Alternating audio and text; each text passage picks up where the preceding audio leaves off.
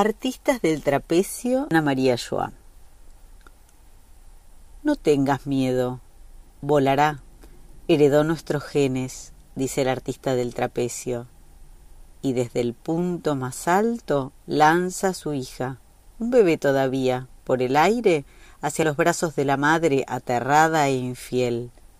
No debería temer por las artes de su verdadero padre, el mago, la niña realmente vuela o les hace creer que vuela. Circo pobre.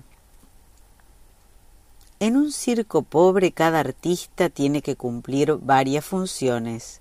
Si nos fijamos bien, sin dejarnos engañar por el cambio de traje y maquillaje, veremos que muchos tratan de aprovechar sus habilidades en varias suertes.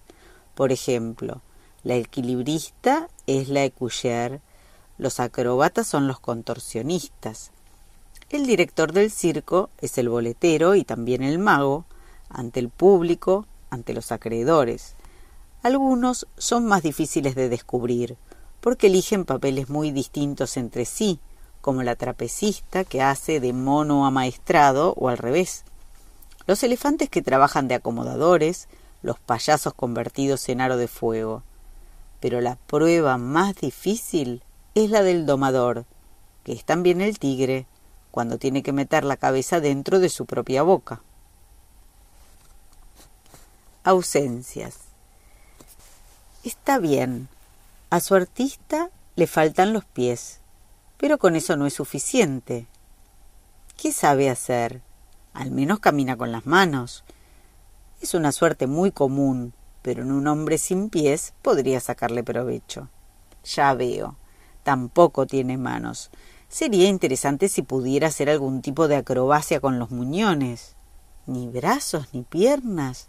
Bueno, eso ya vale la pena. Un hombre gusano. ¿Vio alguna vez la actuación del príncipe Randián en la película Fricks?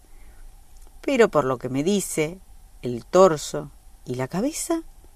Una cabeza que habla siempre impresiona sobre todo si podemos demostrar que no es un truco. ¿Tampoco eso? Me parece cada vez más atractivo.